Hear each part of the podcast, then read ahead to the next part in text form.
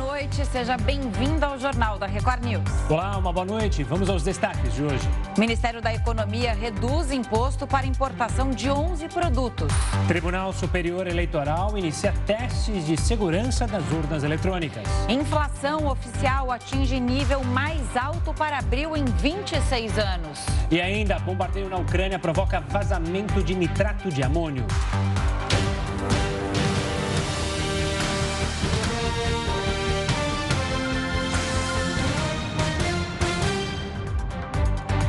A inflação brasileira em abril ficou entre as três maiores nas Américas. O índice de preços ao consumidor atingiu 12,1% em um ano. Essa foi a maior variação para o mês de abril desde 1996. O número quase dobrou em um ano, quando a inflação chegou a 6,76%. Os dados do IPCA foram divulgados nesta quarta-feira pelo Instituto Brasileiro de Geografia e Estatística. A inflação no Brasil ficou atrás apenas da Venezuela e Argentina, países que já vivem uma situação de descontrole inflacionário há tempos. A inflação alta no Brasil reflete diversos fatores, mas se nós pudéssemos elencar os principais, eu diria a forte, o forte estímulo fiscal que a maior parte das economias fizeram, que fizeram, que causaram uma forte elevação de bens, num período que, em função do Covid, nós temos dificuldade de produzir. Então, inflação procura alta, com baixa capacidade de oferta, né, os preços acabam subindo. A alta foi impulsionada principalmente pelo aumento dos preços dos combustíveis, mas os valores de alguns alimentos também pesaram e o bolso do consumidor sempre fica prejudicado. A cenoura ficou 178% mais cara, já o tomate, 103%. A batata inglesa subiu mais de 60%. Entre os itens que mais subiram em 12 meses até abril está o valor dos transportes para o aplicativo. A alta foi de mais de 67%. O Tribunal, Tribunal Superior Eleitoral iniciou hoje mais uma etapa de verificação da segurança das urnas eletrônicas. E quem atualiza as informações direto de Brasília é a repórter Narla Aguiar. Narla, boa noite para você. Os testes vão até sexta-feira?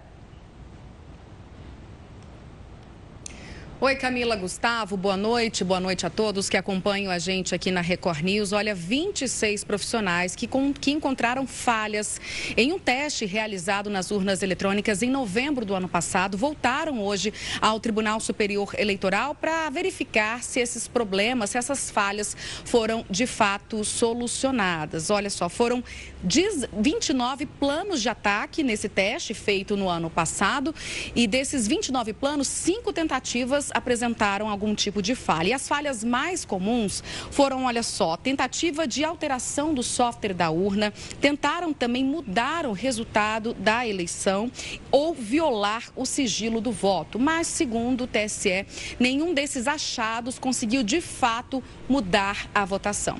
Esses testes não são novos, viu, Camila e Gustavo? Eles acontecem desde 2009. Mas esse dessa fase é, começa hoje, vai até sexta-feira sexta-feira, quando o TSE, na própria sexta-feira, deve divulgar o resultado desses testes, né? E também como uma forma, como uma forma de responder aos questionamentos da segurança do sistema eleitoral brasileiro, como, por exemplo, o questionamento feito pelo presidente Jair Bolsonaro durante uma live, quando ele disse, abre aspas, que o sistema é penetrável. Porém, o presidente não apresentou provas. Camila e Gustavo, a gente entrevistou um servidor do TSE que explicou um pouco melhor como funcionam esses testes e a gente vai ouvi-lo agora. Algumas camadas de segurança que estão presentes no dia a dia e que inviabilizariam o trabalho dos investigadores são intencionalmente removidas como forma de permitir que eles façam seu trabalho e tragam contribuições que não seriam possíveis se nós mantivéssemos a rotina normal da logística e da sessão eleitoral que todos nós conhecemos. Pois é, Camila e Gustavo, na sexta-feira deve sair o resultado e com certeza a gente acompanha sobre mais essa fase aí de testagem do sistema eleitoral brasileiro. Volto com vocês. Tá certo. Obrigado pelas informações, Narno. Uma ótima noite. Agora a gente fala do novo ministro de Minas e Energia, Adolfo Saxida, informou que deve solicitar estudos para a privatização da Petrobras. Ainda como parte do meu primeiro ato, solicito também o início dos estudos tendentes à proposição das alterações legislativas necessárias à desestatização da Petrobras. Medidas estruturais pelo lado da oferta irão estimular o investimento privado, atrair o capital internacional e ajudar a colocar o Brasil definitivamente no caminho da prosperidade, com taxas de crescimento de longo prazo sustentáveis. Nós ouvimos um trecho da fala do novo ministro, né? E para fazer uma análise sobre essa mudança no Ministério de Minas e Energia, a gente conversa agora com Hildo Sauer. Ele é professor do Instituto de Energia e Ambiente da Universidade de São Paulo e ex-diretor da Petrobras. Hildo, bem-vindo ao Jornal da Record News. Ótima noite para você. Como o mercado vê essa troca de ministro depois, exatamente, é, do aumento do diesel um dia antes? E pela fala, ministro nem nem citou mudança em política de preços da Petrobras, o que é muito importante neste momento. Boa noite. Efetivamente, nós tivemos já duas demissões de presidentes da Petrobras recentemente, numa sinalização uh, um tanto quanto uh, contraditória do governo de que mudar dirigentes, demitir presidente de Petrobras, um, Dois, e agora o ministro talvez possa dar uma sinalização de satisfação à enorme insatisfação da população brasileira em relação aos preços dos combustíveis e não podemos esquecer também os preços da energia elétrica. A, a, a condução do setor energético brasileiro nos últimos anos e particularmente nesses mais recentes, tem penalizado a população pelos elevados preços dos derivados de petróleo, diesel, gasolina, especialmente o GLP, que afeta a qualidade de vida da população, influindo decisivamente na inflação elevada e também da energia elétrica. Agora, analisando se a preocupação do governo é esta, de que demitir presidente de Petrobras, demitir ministro, resolve o problema, talvez seja o caso de pensar na demissão do chefe do ministro também. Ele talvez tivesse que pensar nisso como solução.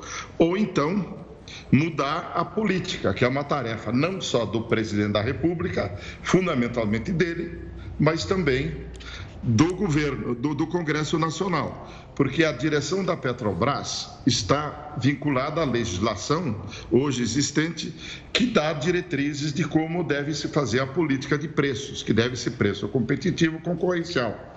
Porém, nós temos defendido nos últimos tempos que a Constituição, porque a Constituição diz que o petróleo assim como os recursos minerais, pertencem à população brasileira e a Petrobras, uma construção do povo brasileiro das últimas sete décadas, que é possível repartir melhor a riqueza que o petróleo produz. O petróleo no Brasil está gerando grandes, eh, extraordinários retornos, da ordem de excedente econômico, diferença do valor da venda, menos o custo, se aproxima de 200 bilhões de reais por ano. 100 bilhões no ano passado é foram lucros que foram repartidos somente entre os acionistas. O que é possível fazer agora no Brasil é repartir isso de forma melhor. Se o petróleo pertence à população, segundo diz a Constituição, se a Petrobras é um instrumento construído historicamente pelo povo, é possível repartir, dar um retorno adequado para os acionistas, reduz o preço, especialmente circunstância atual do mercado internacional para os consumidores e gera um excedente que pode ir para o Tesouro Nacional para eh, financiar a educação pública, a saúde pública e outras prioridades sociais. Então, é uma contradição.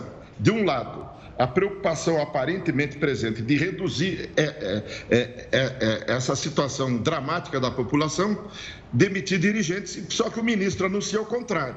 Quando ele disse que quer privatizar a Petrobras, que quer privatizar a empresa que gera o dinheiro do pré-sal, que quer privatizar a Eletrobras, tudo isso caminha na direção de favorecer mais ainda os, os acionistas ou os investidores, como ele disse, e fechar de vez a possibilidade de uma política de preços de petróleo, eh, de derivados de petróleo e da área de energia elétrica que favoreça a população. Então, essa é a grande contradição que nós vemos nessas ações. Fazer uma sinalização de que demitindo uh, dirigentes ah, vai mudar e, na prática, anunciar. O que o ministro disse hoje é muito mais na linha do ministro uh, Paulo Guedes, de liberalizar mais, privatizar mais e fazer com que os acionistas e investidores ganhem muito e a população brasileira continue a pagar preços altos para aumentar os lucros desses e, os, e aqueles que têm dinheiro para consumir combustíveis com seus automóveis, etc. E aqueles que, só, que andam a pé e somente têm o GLP de derivado direto para consumo, quando tem dinheiro por causa da inflação para comprar alimentos, vão continuar a ver navios, vão continuar a ter uh, uh, ações, digamos assim, de tergiversação, uh, como parece que é o que o governo fez agora. Essa é a interpretação mais direta. Professor, o senhor falou, analisou a questão da Petrobras, do diesel, da gasolina, mas citou justamente a energia elétrica, que pesa e pesa demais. E o ministro fala no seu discurso, assim como outros ministros já falaram, que é preciso uma reforma estrutural, pensando lá na frente. Mas esse discurso não é novo, né? A gente tem escutado diariamente essas reformas estruturais, é, até caminhando ainda mais uma energia verde e num barateamento não acontece. O que, que falta para a gente dar, de fato, esse passo adiante com reformas estruturais, ao invés de sempre é, tentar tapar o sol com a peneira? Exatamente, tem que ter reforma estrutural, mas as que ele sinalizou hoje e que os outros sinalizaram recentemente vão na direção contrária. Eles dizem que tem que privatizar a Eletrobras e as suas usinas hidrelétricas, ah, ah, que foi uma prioridade que ele anunciou hoje, uh, dizendo que isso seria para atrair mais investimentos. É o contrário. Que a Eletrobras hoje produz cerca de 30% da energia elétrica consumida no Brasil e o custo dela é muito abaixo do custo das novas. Eles querem privatizar a Eletrobras para gastar uma montanha de dinheiro para fazer gasodutos para financiar alguns investidores privados que querem valorizar seus investimentos em distribuição de gás, fazendo usinas a gás natural onde não tem gás nem gasodutos, o que vai aumentar mais o custo e o preço da energia elétrica e vão autorizar os novos compradores da Eletrobras a vender esses 30% da energia elétrica brasileira a preços como se fossem de usinas novas. Então há uma contradição neste caminho de que as reformas estruturais têm que ser feitas, mas na outra direção, de construir usinas eh, eh, a fotovoltaicas, usinas eólicas, hidráulicas de boa qualidade, ao invés de gás natural, ao invés de óleo combustível, ao invés de carvão, como tem sido feito nas últimas três décadas, especialmente as últimas duas décadas. Então, nós temos que ter uma reforma estrutural para baixar o custo, baixar as tarifas, e não só favorecer os investidores, que foi o discurso de hoje do ministro. Dizer que tem que atrair investimentos. Ora, o investimento vem, não falta investimento, porque é, até isso é uma contradição. A Eletrobras é uma, uma grande operadora de usinas. Mas a compra de energia nova não é da Eletrobras a obrigação de fazer. São leilões onde pode entrar qualquer investidor para ofertar qualquer forma de energia. E os leilões foram mal feitos nas últimas décadas. Essa é a questão que você muito bem levantou, Gustavo, do porquê que o custo é elevado. Contratamos usinas erradas a preço muito caro e poluentes nas últimas décadas. E a sinalização do ministro hoje continua na mesma direção. Temos que mudar a estrutura, mas estrutura para reduzir custos, escolher usinas de menor impacto ambiental, como são as fotovoltaicas e as eólicas e as hidráulicas de boa qualidade, usar adequadamente a energia dos reservatórios, que o Brasil, em termos elétricos, é o país que tem os melhores recursos para fazer um sistema eh, ambientalmente eh, muito adequado, energias renováveis, e é custo muito mais baixo.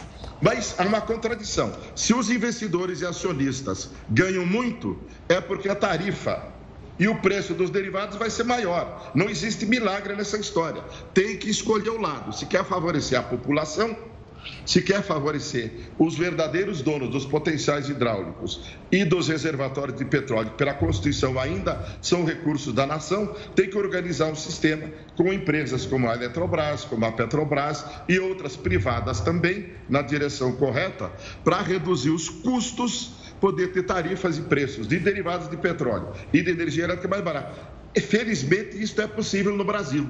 Nós temos, é, nós tornamos autossuficientes em petróleo em 2003, descobrimos o pré-sal em 2006, 2007, somos então exportadores de petróleo, somos, temos recursos extraordinários da área elétrica, temos tecnologia, temos recursos humanos, o que falta é um modelo uma estrutura diferente da que vem sendo proposta. Professor. E uma política diferente. Parece ser o caminho mais sensato, o mais eficiente, mas o mais difícil de se tomar, que é essa reforma estrutural no sistema elétrico. E a outra coisa é de privatizar a Petrobras. Né? Muitos especialistas dizem que há uma vantagem dela ser capital misto e é, que é importante a participação do governo na decisão das políticas públicas. Mas, de qualquer forma, obrigada aqui pela sua entrevista, pelas suas eu, eu explicações. Só para concluir, privatizar a Petrobras só vai piorar mais ainda, porque nem, não haverá nenhum mais instrumento público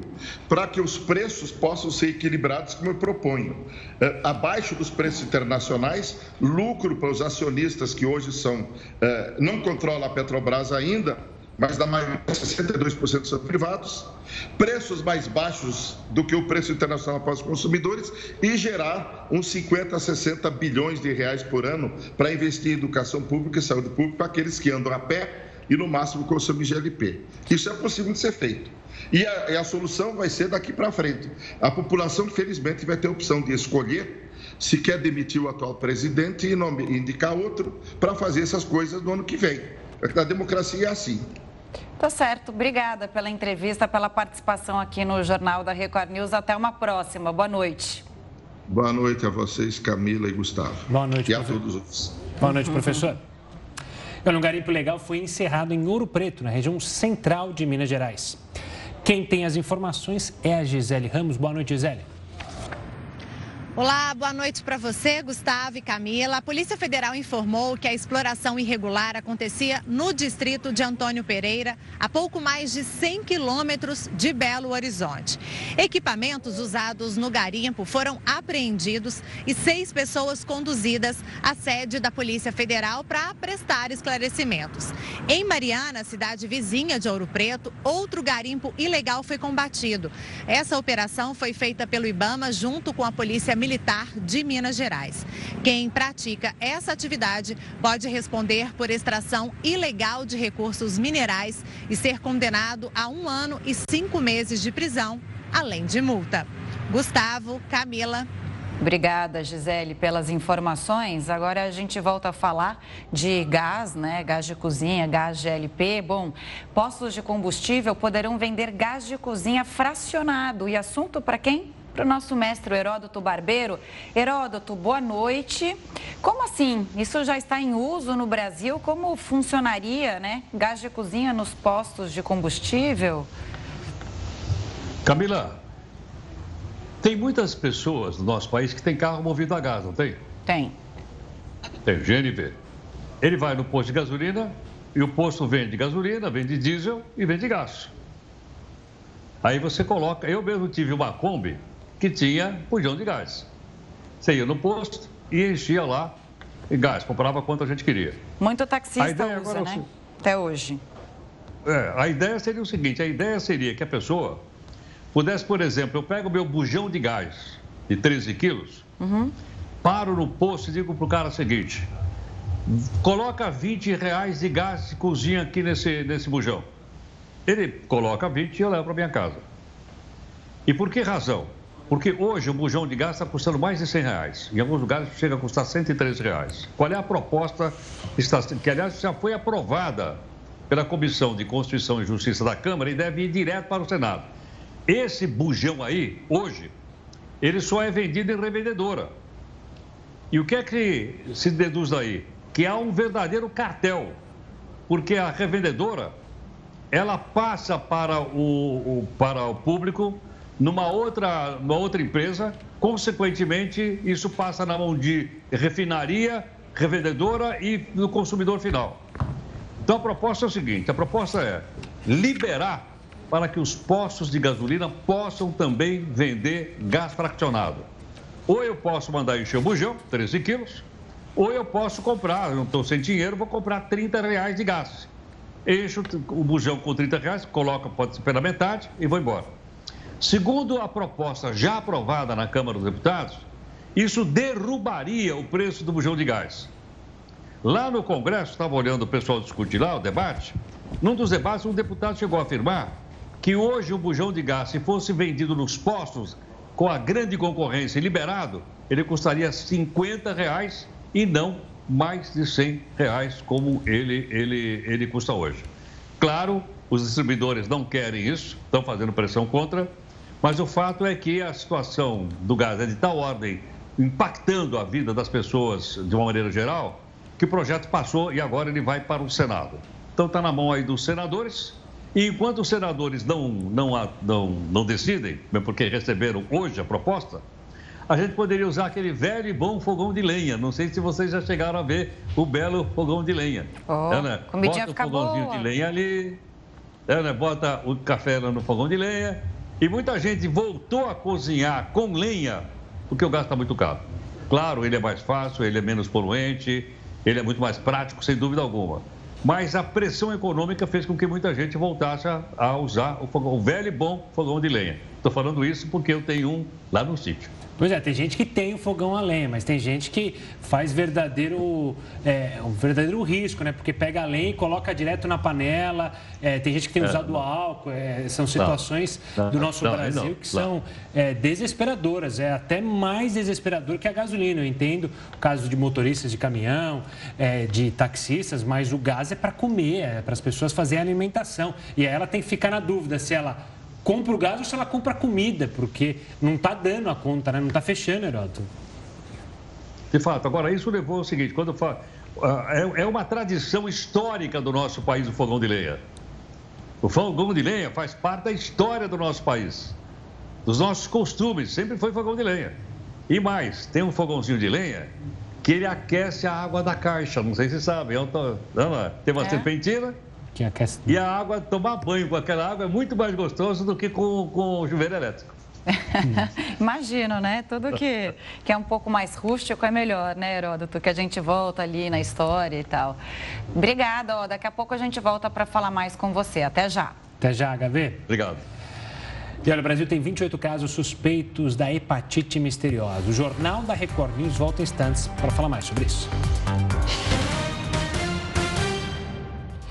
Estamos de volta e o casal que estava com Paulo César Albuquerque, o bombeiro que agrediu e atirou num atendente numa lanchonete do Rio, prestou depoimento. O repórter Pedro Paulo Filho está acompanhando esse caso, tem todas as novidades, né, Pedro? Boa noite. Quais são as atualizações de hoje? Olha, Camila, o casal deixou aqui a delegacia agora há pouco, preferiu não falar com a imprensa, mas a gente tem detalhes, ou pelo menos parte dos depoimentos do que eles contaram aqui para os agentes. Antes de tudo, uma boa noite para você, boa noite, Gustavo, e a todos que acompanham o jornal da Record News. Esse casal aparece nas imagens das câmeras de segurança acompanhando o sargento do Corpo de Bombeiros, Paulo César de Souza Albuquerque, na madrugada de segunda-feira, quando ele discutiu com um atendente de uma lanchonete aqui na zona oeste do Rio de Janeiro e acabou atirando contra ele na barriga desse atendente.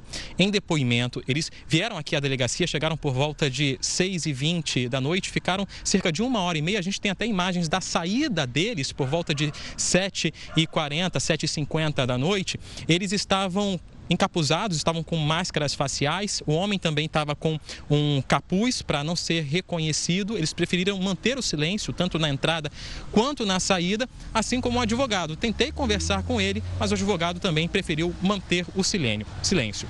Fato é que a gente tem informações sobre o que foi dito lá dentro. Algumas informações. Fontes me revelaram que a mulher disse que não acompanhou o momento da agressão e também o desfecho com o tiro, porque ficou o tempo todo dentro do veículo então não podia dar mais detalhes. Já o homem se disse, ele é casado com essa mulher, ele disse que é apenas um conhecido do bombeiro militar que estava acompanhando ali o bombeiro na lanchonete quando tudo aconteceu. Ele disse que entrou em choque quando viu o atendente já caído ao chão, baleado na barriga E outros detalhes não foram repassados pela polícia justamente para não atrapalhar as investigações. Mas esses depoimentos que foram colhidos agora há pouco aqui na delegacia da Taquara, de onde falamos ao vivo nesse momento, segundo a polícia, são fundamentais para um novo pedido de prisão, dessa vez a prisão preventiva contra o sargento do Corpo de Bombeiros. E esse pedido deve ser encaminhado à Justiça até o fim de sexta-feira. Bom, Matheus Carvalho, de 21 anos, ele permanece internado no Hospital Municipal Lourenço Jorge, na CTI do hospital que fica na Barra da Tijuca. Ele passou por uma cirurgia e deve voltar para a cirurgia daqui a três meses. Isso porque ele perdeu um rim e parte do intestino. Nessa nova cirurgia, ele deve, devem tentar, os médicos devem tentar reconstruir parte desse intestino para que ele não fique refém para o resto da vida de uma bolsa de colostomia. Por causa dessa agressão, Hoje, muitos familiares e amigos tomaram a frente da lanchonete que fica na Taquara, fica na verdade a duas quadras daqui da delegacia. Foi hoje de manhã, eles protestaram, pediram justiça, mais segurança aqui na região e também a prisão do sargento do Corpo de Bombeiros. Em nota, o Corpo de Bombeiros informou que afastou o militar do quadro, também suspendeu o porte e a posse de arma que ele tinha e que reiterou o pedido ao Ministério Público para que ele seja preso preventivamente preventivamente, ratificando assim o pedido da Polícia Civil por concordar que as práticas não coadunam com as práticas militares. Fato é que esse inquérito deve ser encaminhado, o pedido deve ser encaminhado até a sexta-feira e fontes me revelaram que entre os crimes que ele pode responder está o de homicídio doloso, ou seja, quando se tem a intenção ou quando se assume o risco de matar, já que ele entrou com uma arma em punho dentro da loja e poderia também ferir outras pessoas em um disparo que, segundo ele, foi acidental. A gente continua acompanhando aqui as investigações, portanto, a possibilidade da, do pedido de prisão ser já analisado pela Justiça deve acontecer ainda nessa sexta-feira. Camila e Gustavo. Pedro, deixa eu tirar uma dúvida com você, né? É, falando e lendo sobre o caso, tem esse, esse pedido de prisão preventiva. Normalmente, quando é um militar, é a justiça militar que julga. No caso desse bombeiro, vai ser a justiça comum? Ele vai responder civilmente? Como um civil a esse caso?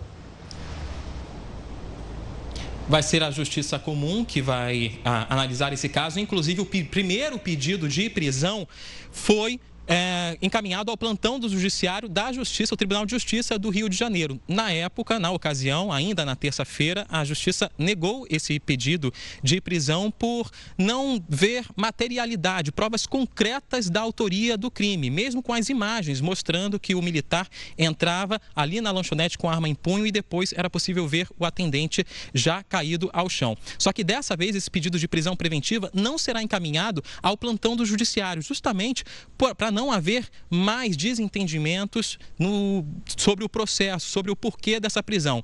Isso vai ser encaminhado para a comarca responsável analisar com calma, para que aí sim esse pedido seja aceito ou não pela Justiça. Camila. Tá certo. Obrigado pelas informações, Pedro. Qualquer novidade é só chamar.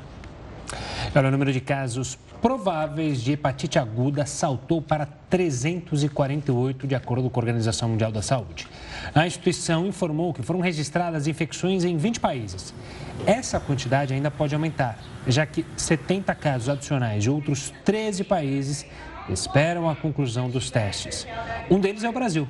Aqui, o Ministério da Saúde anunciou nesta quarta-feira que os casos suspeitos já subiram para 28. Os episódios estão sendo monitorados em sete estados. Para a OMS, as principais hipóteses sobre a origem do quadro agudo da doença envolvem o adenovírus e a Covid-19. Um bombardeio na Ucrânia provocou o vazamento de nitrato de amônio. O Jornal da Record News volta em instantes para falar sobre isso. Estamos de volta para falar que a Universidade Católica apresentou para a Justiça do Chile uma queixa por atos racistas contra torcedores do Flamengo. A equipe chilena afirmou em nota que apresentou duas queixas criminais na quarta vara de garantia de Santiago. As ofensas ocorreram na partida em que o Flamengo foi ao Chile jogar contra o time da casa. Torcedores da Universidade Católica imitaram macacos em direção aos brasileiros.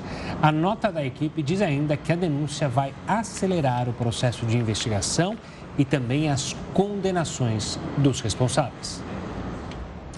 Olha, uma das principais obras de mobilidade para a Copa do Mundo de 2014, o monotrilho de São Paulo, tem previsão de ser concluído só em 2025.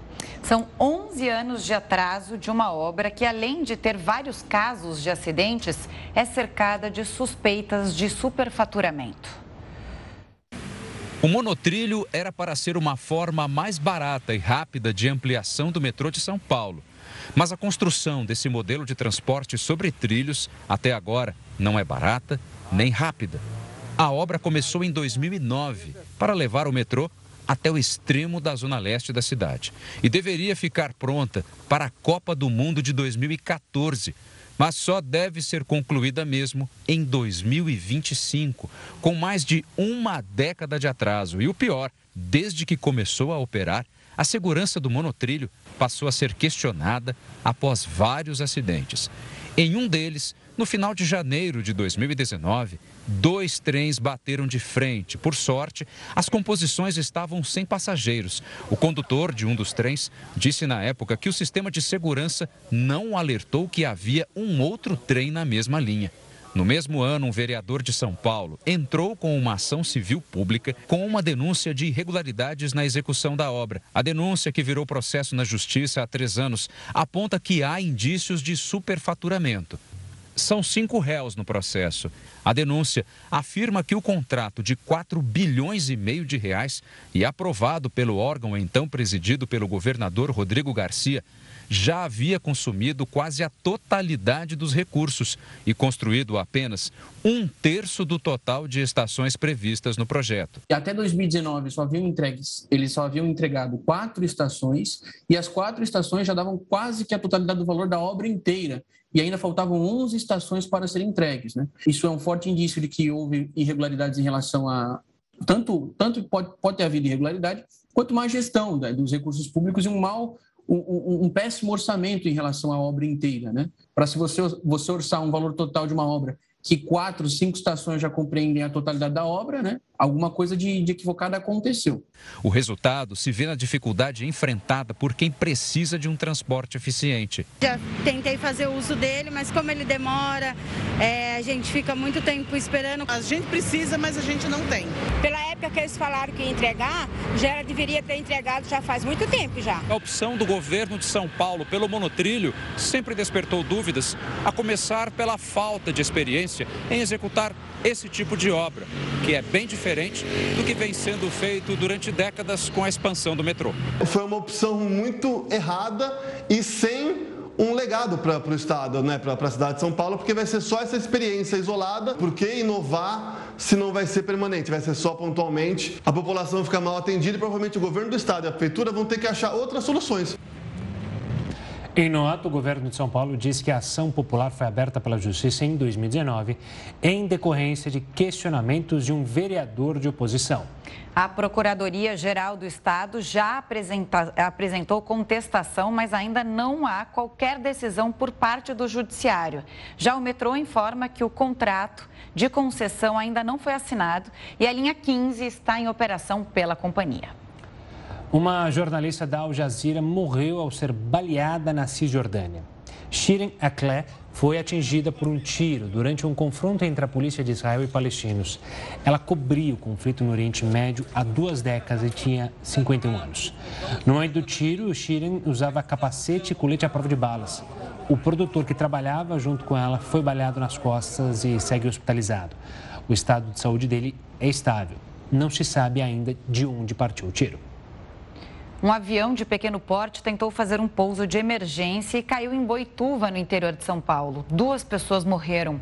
A aeronave transportava 15 paraquedistas, além do piloto. O avião colidiu com uma torre de alta tensão antes de atingir o chão. Apesar de ter capacidade para nove passageiros, havia 16 pessoas a bordo, porque os bancos foram retirados para a prática do esporte. A empresa responsável pela aeronave disse que vai se pronunciar depois que o CENIPA, a autoridade que realiza a investigação, começar a perícia. E um terremoto que atingiu a Argentina provocou tremores em várias regiões aqui do Brasil. O fenômeno de magnitude 6,8 graus aconteceu na província de Jujuy, na região norte da Argentina. próximo à fronteira do país com o Chile e a Bolívia. Apesar da intensidade, o terremoto aconteceu a quase 180 quilômetros da superfície. Um dos fatores é a própria magnitude, está bem alta, 6,8 é uma magnitude bem alta, e também a profundidade, né, mais de 70 quilômetros de profundidade. Então, um sismo profundo e com magnitude alta. Além disso, a região aqui de São Paulo também é, ela está numa, ela está sobre uma bacia sedimentar. E esse tipo de terreno faz com que as, as ondas sísmicas sejam amplificadas. Os tremores foram percebidos em várias regiões do Brasil. Moradores de cidades do sul e da capital paulista relataram que prédios balançaram. Fatos como esse acontecem desde a década de 40, né? Já tem notícias aí no, no, no, Brasil de fatos como esse. A última vez que isso aconteceu foi em 2018, um sismo da Bolívia que também teve o mesmo efeito. Foi sentido é, principalmente na região da Avenida Paulista. O Jornal da Record News fica por aqui. Muito obrigada pela companhia. Tenha uma ótima noite e fique agora muito bem acompanhado com a Renata Caetano e o News das 10. Até amanhã.